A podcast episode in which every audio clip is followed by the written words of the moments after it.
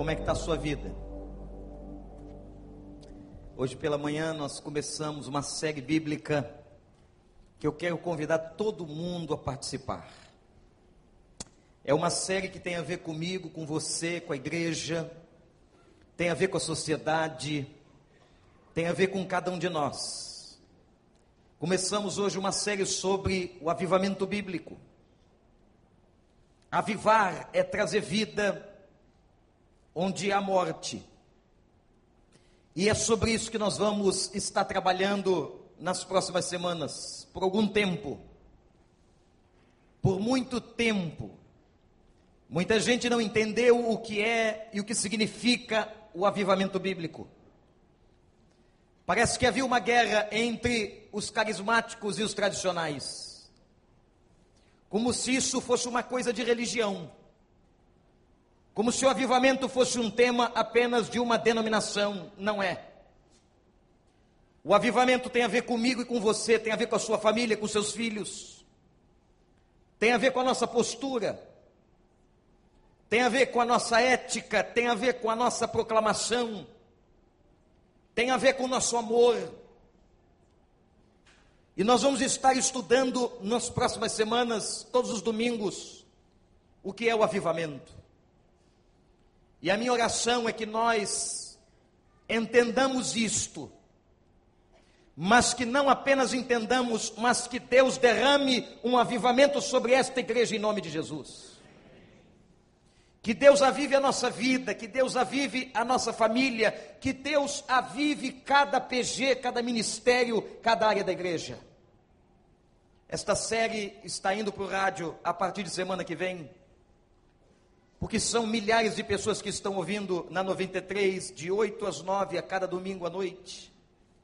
E nós queremos proclamar isto a todos os lugares. Se você conhecer alguém que está num presídio, no hospital, um vizinho que não pode vir à igreja, fale com ele para sintonizar na Rádio 93, é o Shaddai, e você vai dar ele um bom presente, ele vai ouvir a palavra.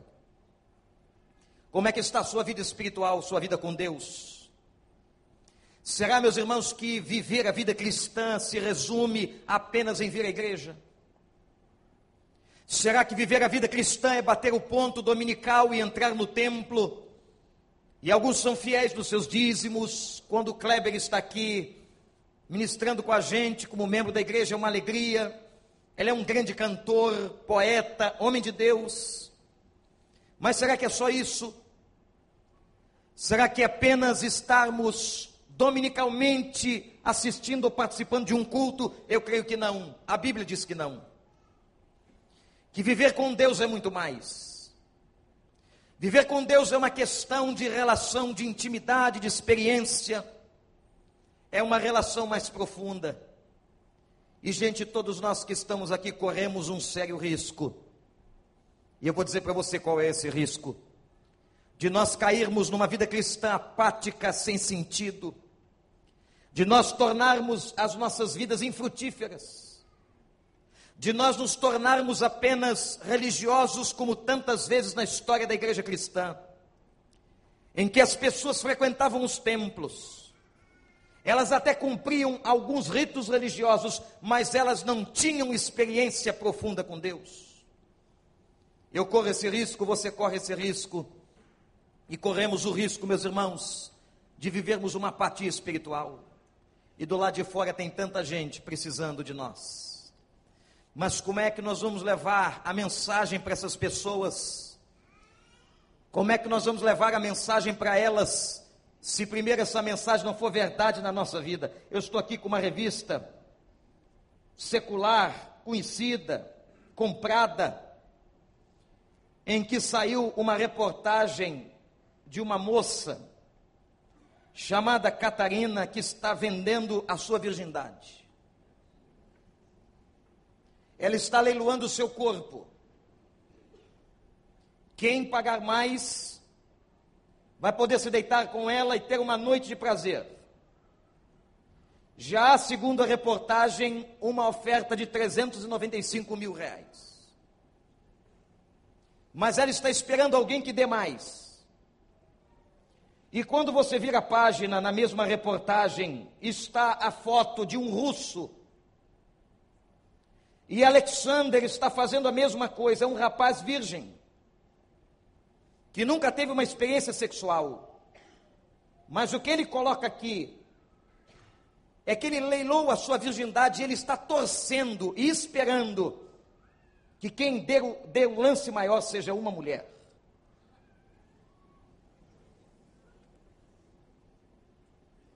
Que está acontecendo com a sociedade. E nós somos igreja vamos ficar pateticamente vendo isso tudo acontecer. Nós começamos uma série sobre avivamentos de manhã e eu disse à igreja o seguinte: se você acha que a sua vida está boa, que está tudo muito bem, aqui não é o seu lugar. Porque eu estou clamando a Deus para que estejam sentados e participando da adoração nesta igreja, pessoas que estejam insatisfeitas e querendo mais do Espírito Santo de Deus. Pessoas que estejam fazendo uma única oração comigo aqui. Senhor, fenda os céus e derrama o teu Espírito Santo sobre nós. Nós queremos um derramamento do Espírito de Deus. Você quer isso? Você quer isso acontecendo na sua casa com seus filhos? Você quer isso com a sua vida, no seu casamento? Então diga: Eu quero, Senhor. Eu quero um avivamento na minha vida. Eu quero gente assim, irmãos. Gente insatisfeita, inquieta, inconformada. Gente que não está feliz ou tranquila com a sua vida espiritual. Mas que tem a consciência que falta muito. E tem a consciência de que gente do lado de fora dos prédios e dos templos precisam de Deus e nós temos que ter autoridade espiritual em Cristo Jesus para alcançar essas pessoas e Deus está gemendo, esperando que nós possamos colocar a nossa vida no altar dele e digamos a ele: Senhor, usa-me de maneira poderosa nesse tempo. Eu quero usar nesta segunda mensagem desta série o texto que talvez você já tenha lido tantas vezes, Ezequiel 37. Se você puder, deixe sua Bíblia aberta. Eu não sei quantas mensagens você já ouviu aqui, principalmente os crentes mais antigos, mas o problema nosso não é ouvir mensagem, o problema da gente é praticar o que ouve. Enquanto a gente não pratica o texto, Deus continua falando através de muitos profetas. Eu não sei quantas vezes você já leu o texto, mas a pergunta é: você vive o texto? Você já experimentou, tem experimentado a verdade do texto na tua vida? Diz assim o profeta Ezequiel, capítulo 37, verso 1: A mão do Senhor estava sobre mim, e por seu espírito ele me levou a um vale cheio de ossos. Me levou de um lado para o outro, e pude ver que era enorme o número de ossos no vale e que os ossos estavam muito secos. Ele me perguntou, filho do homem, esses ossos poderão tornar a viver? Eu respondi, ó oh, soberano Senhor, tu o sabes. Então ele me disse: profetize a esses ossos e diga-lhes: ossos secos, ouçam a palavra do Senhor. Assim diz o Senhor soberano, a estes ossos, eu farei um espírito entrar em vocês e vocês terão vida.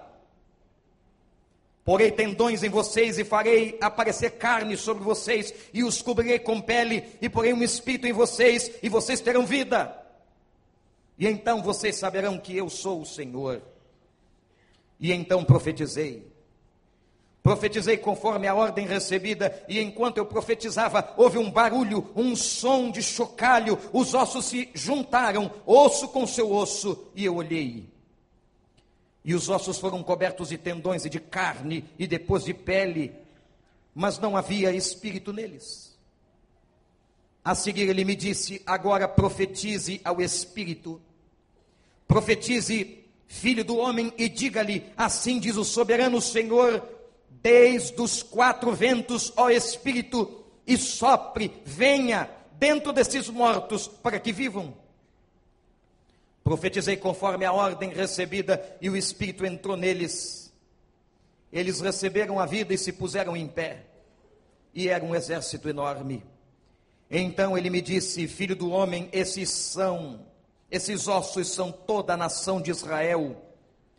Eles dizem: Nossos ossos se secaram, nossa esperança desvaneceu-se, fomos exterminados. Por isso, profetize e diga-lhes: Assim diz o Senhor, o meu povo, eu vou abrir os seus túmulos e fazê-los sair.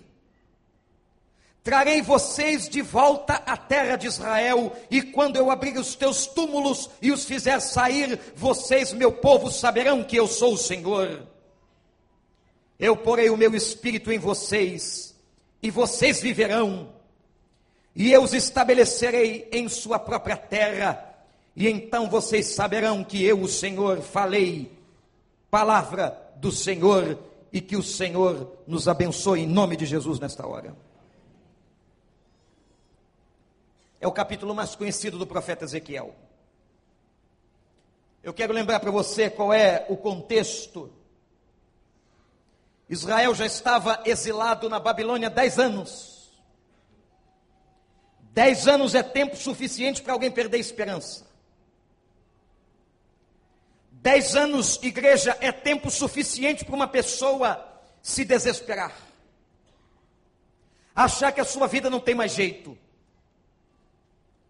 E meus irmãos, a história conta que aquele povo longe de casa, envolveu-se com a idolatria e com o pecado, porque fato é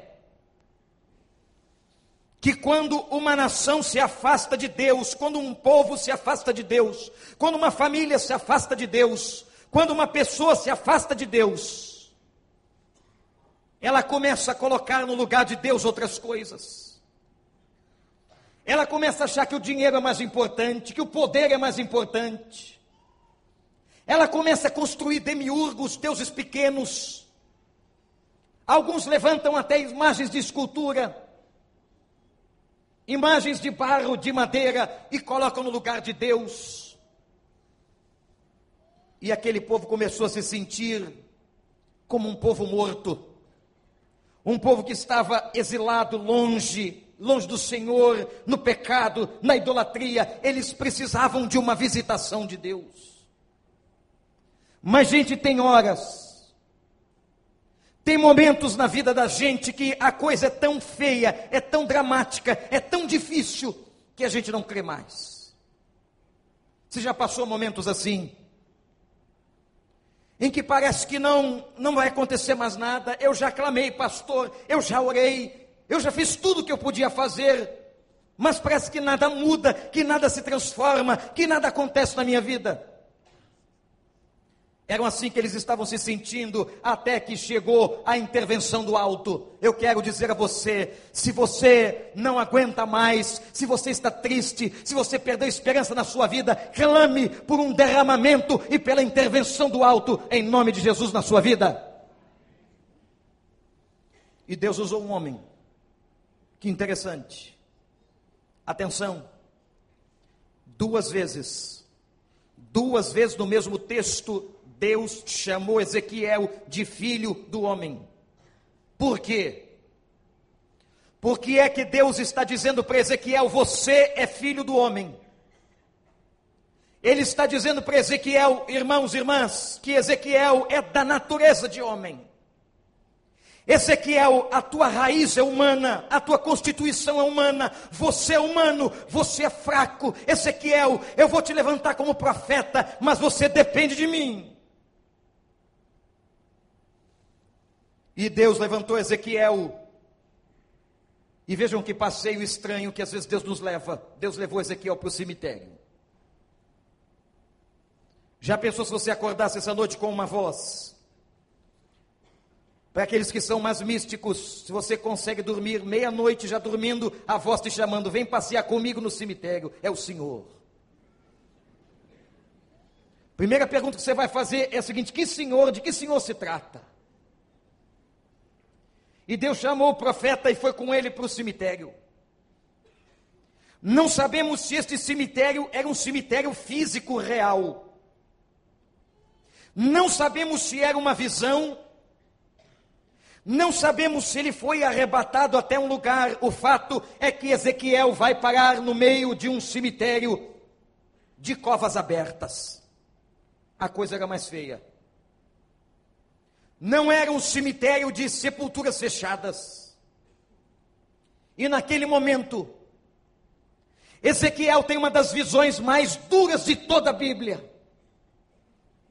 Ele vê um vale cheio de ossos ressecados.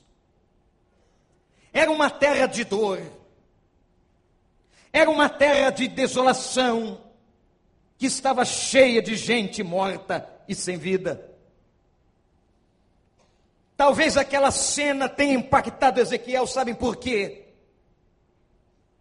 Porque há dez anos atrás, dez anos antes, quando o povo foi levado cativo para a Babilônia, ele viu, ele viu os corpos fora dos muros de Jerusalém. Quando os babilônicos invadiram Jerusalém, destruíram a cidade, a história conta que muitos morreram, e aqueles que foram para o exílio, Ezequiel e tantos outros, quando passaram pelos muros e pelas portas da cidade destruída, eles viram os cadáveres do lado de fora. Talvez Ezequiel, naquela hora, minha gente, meus irmãos, tenha se lembrado da cena dramática e trágica do lado de fora dos muros de Jerusalém. Que dor Ezequiel deve ter sentido. Sua memória foi aguçada e agora estava ele naquele vale de ossos ressecados. E Deus está mostrando para ele aqueles ossos por quê? De quem é que Deus está falando? A quem Deus está dirigindo a mensagem? Deus não estava dirigindo a mensagem aos pagãos. Deus não estava dirigindo a mensagem àqueles que não criam nele. Deus estava dirigindo a mensagem exatamente àqueles que confiavam nele, que chamavam pelo seu nome. Deus estava dirigindo a mensagem ao seu povo, a Israel. E sabem por que, que ele está mostrando aquele vale de ossos? Porque Israel começou a dizer para Deus: Senhor, ó Senhor, nós estamos tão abatidos e destruídos que nós nos sentimos como ossos, ossos ressecados, como cadáveres sem vida e sem esperança. Eu fiquei pensando, irmãos, quando li essa reportagem Quantos de nós nos sentimos impotentes quando olhamos uma reportagem dessas? Quantos de nós se sente morto quando vê uma criança na rua sem esperança?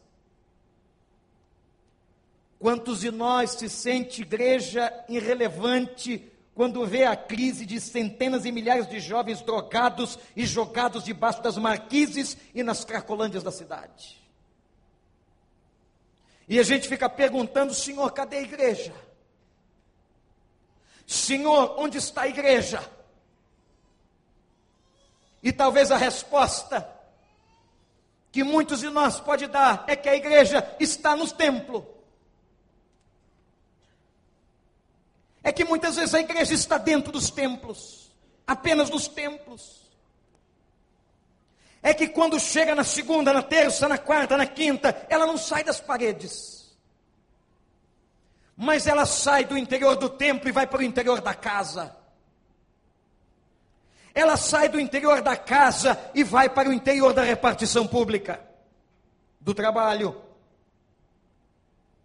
E parece que amarraram a igreja.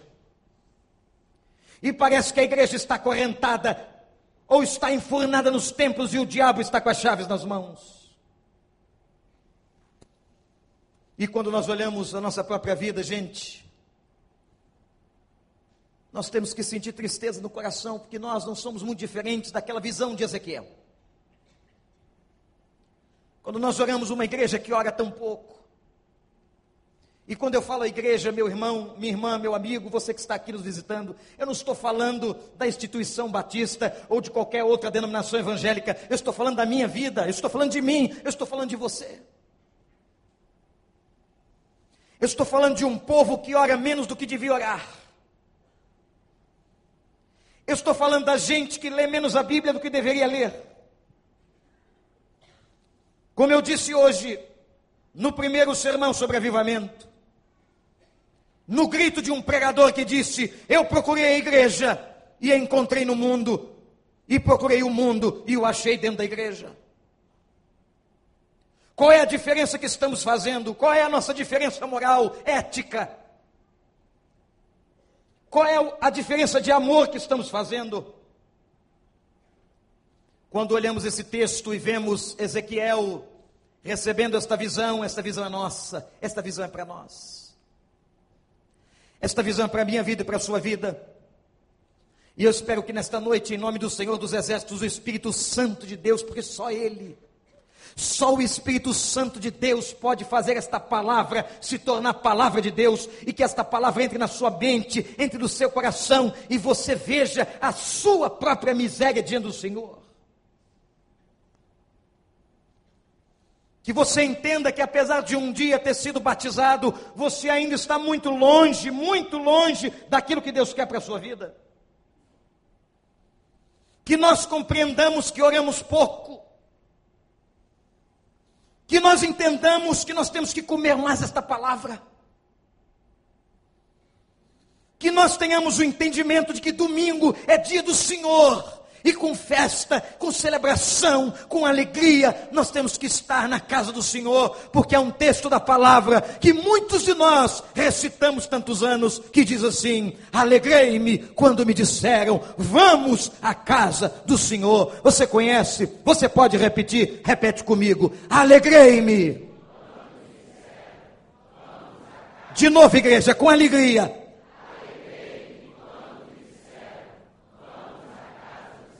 Tem gente que perdeu isso. Eu disse hoje, irmãos, tem pessoas que perderam isso na sua vida, em que está na casa de oração para ouvir a palavra, para compartilhar, perde fácil para qualquer coisa. Perde fácil para qualquer prazer, para qualquer movimento. Perde fácil para qualquer praia, para qualquer festa. Aliás, ultimamente somos nós mesmos que estamos promovendo as festas dos domingos na hora do culto. Somos nós que estamos dizendo para os mais novos que não é importante estar na casa de oração. Somos nós mesmos que estamos dando um péssimo testemunho diante das pessoas que estão sedentas pela palavra e pelo amor de Deus, e nós estamos dizendo para elas aquilo que elas não precisam ouvir. Nós estamos ajudando as pessoas a se afundarem por causa do nosso péssimo testemunho. E quando nós olhamos para nós, é como se nós estivéssemos contemplando um vale de ossos secos. Eu disse pela manhã que nós não temos que nos conformar com uma igreja cheia de pessoas como nessa noite. Nós não temos que conformar a nossa vida com isso, mas nós temos que ser inconformados, porque nós temos que traduzir toda essa gente e todo mundo que está aqui como parte poderosa do exército de Deus, que faz diferença nesta sociedade, nesse tempo e nessa geração. Amém ou não, igreja? Nós não somos apenas um bando de gente assistindo culto, nós temos que ser soldados de Deus, revestidos do poder de Deus, fazendo diferença quando saímos aqui do quartel, lá para fora, levando, proclamando, anunciando, testemunhando com a ética, com a moral, com a vida que somos de Deus. Mas nós estamos como ossos ressecados no vale. Como é que está a tua vida espiritual? Nós temos negociado tão fácil as coisas, oramos tão pouco. E a gente quer ganhar batalha grande orando pouco. Você não vai ganhar batalha grande orando pouco. Porque cada vez que você vence uma prova, a prova seguinte é mais severa. São as provas que Deus deixa vir sobre nossa vida para nos testar, lapidar o caráter e nos aperfeiçoar. Mas se você não está preparado, você paralisa, o medo te paralisa, a vida te paralisa e você não anda. Vale de ossos secos. E às vezes as crises vêm, os problemas vêm na nossa vida. E meus irmãos, alguns na sua imaturidade espiritual acreditam que quem resolve problemas é o pastor tal, é o programa tal, é a igreja tal, e se esquecem que o único que pode dar jeito na nossa vida e resolver a nossa crise é Jesus Cristo, Jesus de Nazaré. O que Deus está pedindo de nós é que nós tenhamos a convicção, clareza, sinceridade, honestidade de olhar e ver como está a nossa vida espiritual. Estamos muitas vezes parecidos com o vale de ossos secos. Sem vida, sem esperança, Senhor. É como se a Babilônia tomou conta de nós. É como se a Babilônia tomasse conta da igreja como se a Babilônia estivesse oprimindo a igreja, como estava oprimindo os filhos de Israel. Eles estavam ali opressos, dominados. E Deus olhava aquele povo e dizendo esse povo é meu, esse povo não pode ficar assim. E ele então chamou um filho de homem, um profeta, e disse: Vem, eu vou te mostrar. E a segunda parte dessa passagem foi que agora Deus vai fazer uma pergunta. Enquanto Ezequiel passeia no cemitério com as covas abertas, vendo os ossos, ele faz uma pergunta ao profeta e diz assim: É possível viver esses ossos? Vejam que pergunta magnífica. Ezequiel, é possível que esses ossos ressecados, apodrecidos voltem à vida. E Deus estava esperando a resposta do profeta. E sabe o que ele diz? Ele diz assim: Senhor, tu sabes. Na verdade, esta frase não exprime o que estava dizendo Ezequiel. É como se desesperadamente ele dissesse a Deus: Senhor, só o Senhor, só o Senhor, só Deus, só o Senhor pode fazer esses ossos secos voltarem a viver. É só o Senhor que pode levantar essa gente de novo, porque estão mortos e ressequidos. Era exatamente essa resposta que Deus estava esperando ouvir de Ezequiel. E eu quero que você preste bem atenção no que Deus está mandando dizer a você nesta noite. Ele está mandando dizer a você o seguinte: esta é a palavra do Senhor para nós, igreja, que estamos aqui.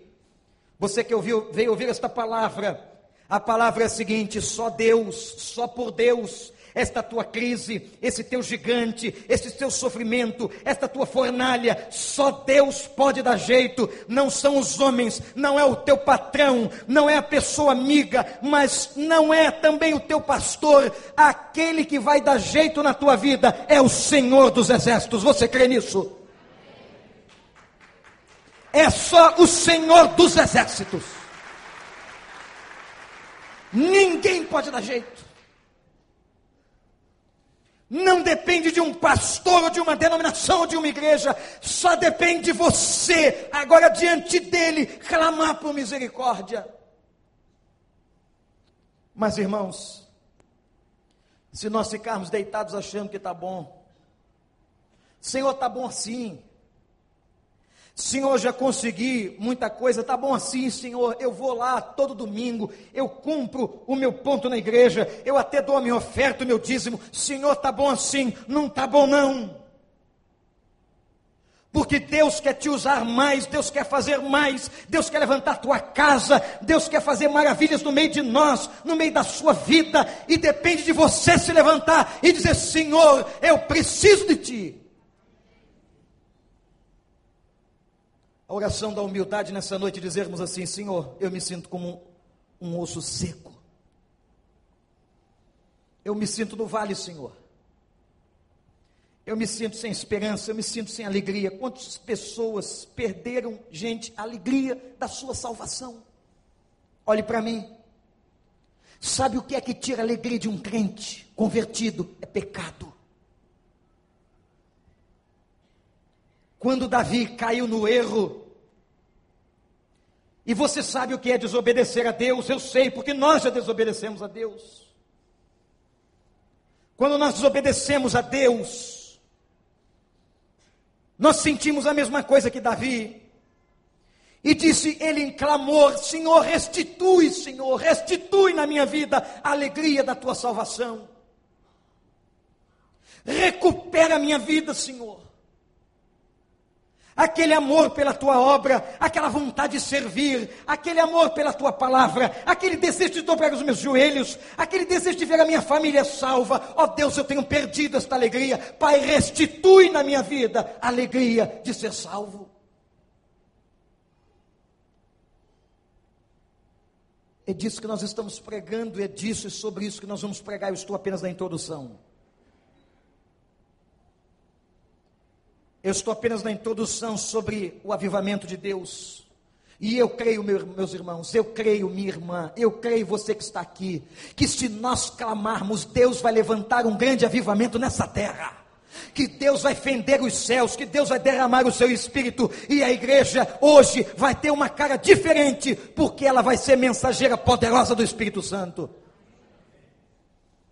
Nós não vamos passar a vergonha dos discípulos como vimos hoje pela manhã, quando eles não conseguiram expulsar o demônio de um menino.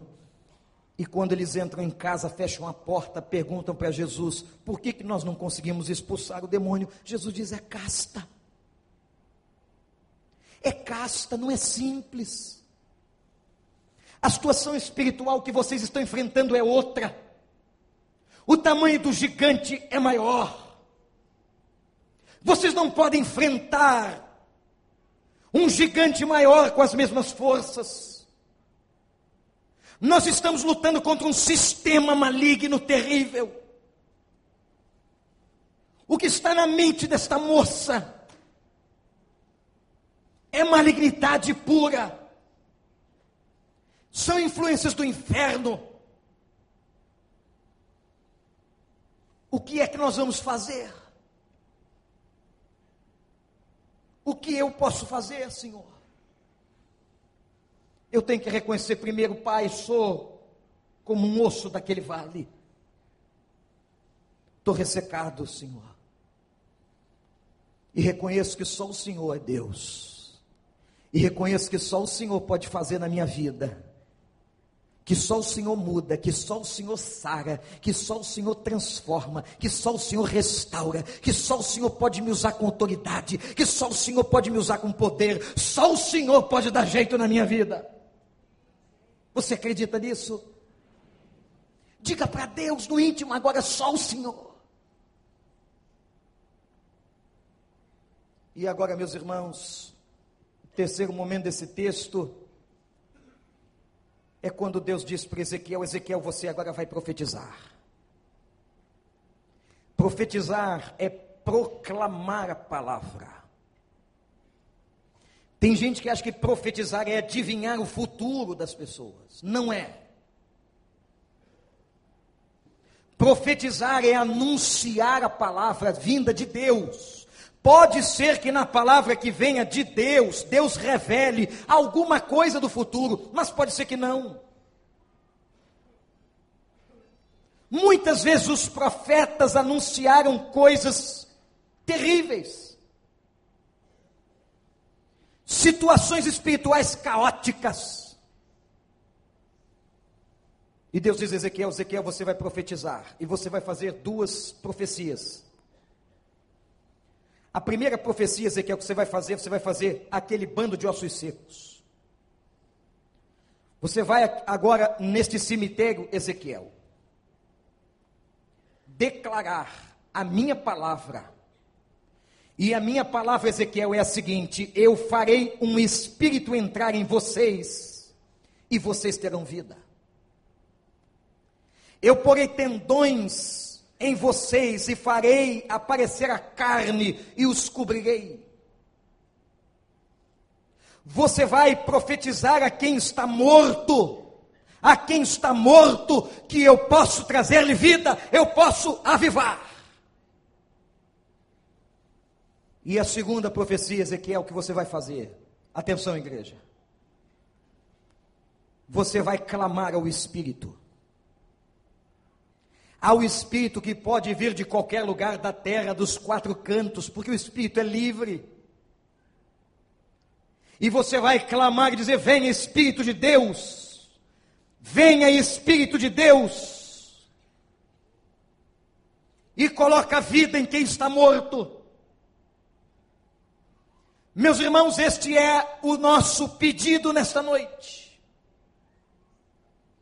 Eu não sei como você entrou aqui. Mas eu sei que Deus te trouxe aqui para ouvir esta palavra. Eu creio que o Espírito Santo está falando com você, com a sua casa. E eu estou apenas profetizando. Estou profetizando a palavra do Senhor, porque sabe o que, é que liberta? Vocês sabem o que é que cura, o que é que transforma a vida, o caráter, a essência de uma pessoa? Unicamente a palavra de Deus. É só a palavra de Deus que tem poder, é só a palavra de Deus que transforma. Aleluia! Profetiza. E eu profetizo nesta hora a todos aqueles que se sentem ressequidos e eu profetizo nesta noite, neste lugar, nesta casa de oração, a todos que se sentem como ossos secos e mortos, e profetizo dizendo que Deus pode te levantar e te trazer vida. Mas é preciso que agora nós clamemos ao Espírito, e que esse Espírito nos tome, e que esse Espírito nos invada, e que esse Espírito venha com liberdade. Quando Jesus conversava com Nicodemos, ele disse o seguinte: o Espírito de Deus, ele sopra como, gente? Como? Ele sopra como ele quer. E eu quero que o Espírito Santo sopre nessa noite como ele quer sobre a tua casa e a tua vida que Ele sopre como Ele quiser sobre você, sobre a tua estrutura, sobre a tua personalidade, sobre o teu caráter, sobre nós, como igreja, como povo, como família, como pessoas, que o Espírito Santo sopre nesse lugar. Que os céus sejam fendidos e que Deus derrame sobre todos aqueles que aqui estão se sentindo como ossos secos e que haja vida e ressurreição nessa noite porque a gente vai poder ajudar essa garota. Aí a gente vai poder ajudar com autoridade aqueles dependentes químicos que estão indo para o inferno. Porque a gente vai poder, com autoridade, irmãos, ajudar aquelas crianças que daqui a pouco vão dormir debaixo das marquises das lojas do Recreio dos Bandeirantes.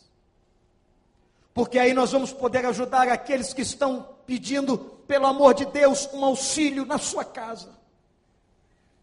Porque aí nós vamos ajudar com autoridade aqueles casais que estão se destruindo, se matando e se maltratando.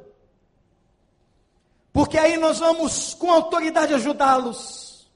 E nós vamos levar a bacia do unguento. E nós vamos ressecar aqueles que estão ressecados. Nós vamos levar a unção. Nós vamos atar as feridas. E nós vamos ver o Espírito Santo levantando aquele que está morto para a vida. Sabe aquela pessoa na sua casa ressequida, morta? Aquele marido que não quer saber de Deus, aquele filho revoltado contra Deus, aquele filho ateu, aquele filho que foi para a universidade? E agora aprendeu todas as teorias da evolução? E ele acha que conhece tudo. E que Deus é desprezível, sabe aquele filho? É só Deus, é só o Espírito Santo que pode soprar sobre ele e levantar o espírito dele para a glória do nome do Senhor aquela mulher que não quer saber de Deus, aquele marido que não quer saber de Deus, aquele vizinho nas garras do diabo. É só o Espírito Santo que pode ir lá e tirar aquela gente do cativeiro. Vem Espírito de Deus, opera neste lugar o teu milagre. Levanta os que estão mortos, traz vida, Senhor, aos ossos ressecados Senhor, faz a obra que nós não podemos, nós somos filhos de homem. Eu sou filho de homem. Por mais que depois você me procure ali, peça uma oração, eu posso orar por você. Mas quem vai transformar a tua história é Jesus de Nazaré. Quem vai mudar a tua vida, você que entrou aqui, meu prezado visitante, nessa noite, quem vai mudar a tua vida, quem vai trazer paz ao teu coração, quem vai dar alento à tua alma, é Jesus de Nazaré. E sabe o que o profeta fez? Diz a palavra que o profeta profetizou. E naquele momento, irmãos, houve um terremoto. Houve um barulho ensurdecedor que os ossos se moviam sozinhos Sozinhos nada, era poder do alto. E a Bíblia diz que osso com seu osso, porque Deus, quando faz a obra, faz a obra perfeita. Você acredita nisso? É osso com seu osso, e aqueles ossos foram se juntando, era um barulho muito forte, eles foram se aproximando, e agora o Senhor trouxe tendões e ligou aqueles ossos, e agora o Senhor trouxe carne, e houve um enxerto naqueles ossos, e o Senhor os cobriu de pele, ali estavam os corpos. A primeira parte foi feita, Ezequiel devia estar estarrecido. Que visão! Que visão aquele homem teve de ver o vale do cemitério agora restituído. Mas a Bíblia diz assim: eles ainda estavam mortos. Eles ainda estavam mortos. Então chegou a hora do Espírito. E quando Ezequiel disse: Eu não posso dar vida a eles, eu não posso fazer isso, Senhor, vem com teu espírito. E a palavra diz que o espírito de Deus entrou naqueles ossos e eles se levantaram. Imagina a cena comigo: aqueles ossos no cemitério agora estavam restaurados, eram corpos valentes e fortes. Eles ficaram em pé, estavam tomados do Espírito Santo de Deus. E diz a palavra que aquele exército se formou e se formou naquela noite um exército de Deus. Ah, minha gente, talvez Deus chegue diante de nós. Se o Senhor Jesus subisse aqui agora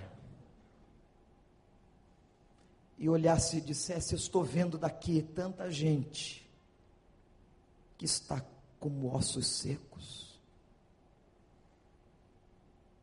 Talvez você esteja reconhecendo isso e dizendo assim, pastor, eu já não oro mais, eu já não leio mais a palavra, eu já negociei tanto com o pecado, eu estou vindo à igreja, pastor, apenas para bater ponto, apenas porque ainda me resta no coração um pouco de medo de Deus.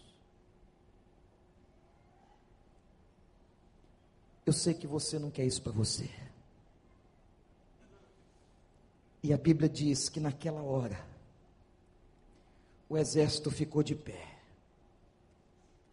As pessoas estavam restauradas, se transformaram em soldados do Senhor. Era esse o testemunho que eles deviam dar em toda a Babilônia, de que o Senhor é Deus que amanhã no seu trabalho, na terça-feira, que os teus vizinhos olhem para você e vejam na tua face, na tua vida, na tua postura, nas tuas palavras, na tua ética, na tua moral, que eles olhem para você, meu irmão, minha irmã, meu amigo, e digam: aí está um soldado do Deus Altíssimo.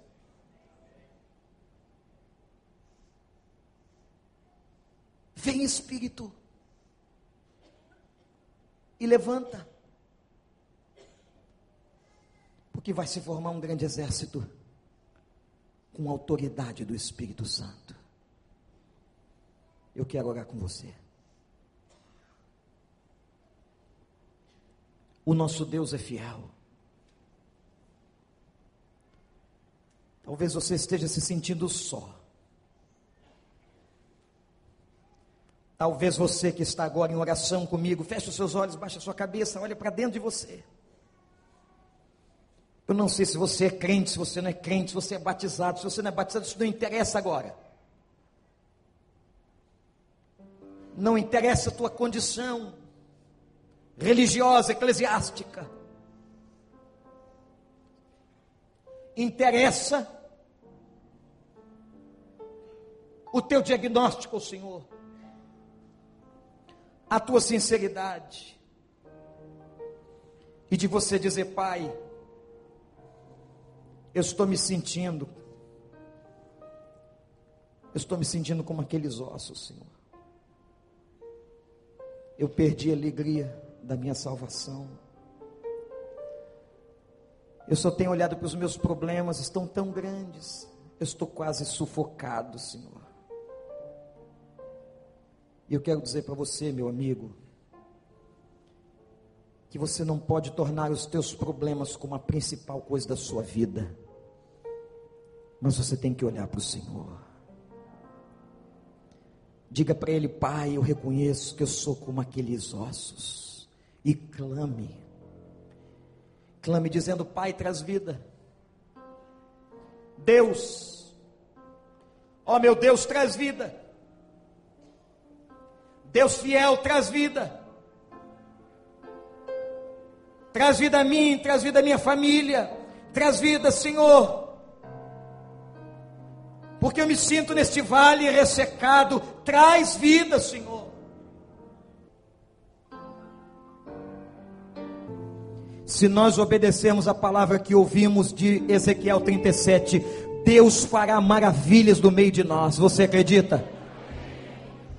Vocês que estão aqui fazendo compromisso com Deus, que todas as cadeias de pecado sejam quebradas na vida de vocês.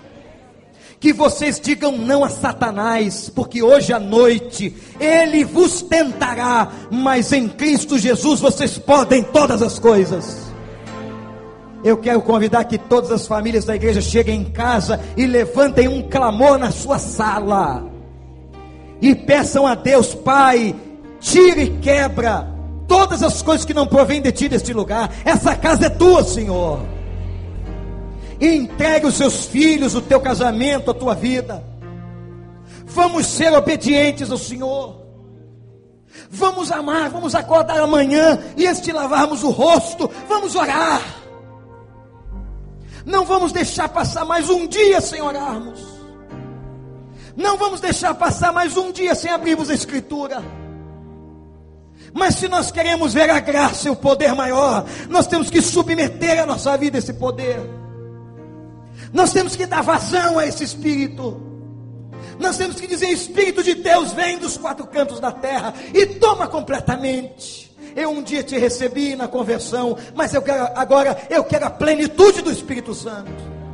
Eu quero a plenitude do Espírito Santo. Repete essa frase comigo. Eu quero a plenitude do Espírito Santo. De novo, igreja. De novo, igreja. Nós vamos sair daqui hoje diferentes, mudados pelo Senhor. Não é por palavra de pastor, não. Mas nós saímos daqui com a palavra. Nós vamos abraçar essa palavra de Deus para nós. Foi para você. Foi para você, foi para mim. Nós vamos abraçar essa palavra, vamos obedecer essa palavra. E Deus vai fazer a obra que Ele tem que fazer. E tudo mais, presta atenção. E tudo mais nos será acrescentado. Aleluia. Você pode aplaudir o rei que é fiel, mas aplauda do coração, dizendo: Eu creio que ele é fiel.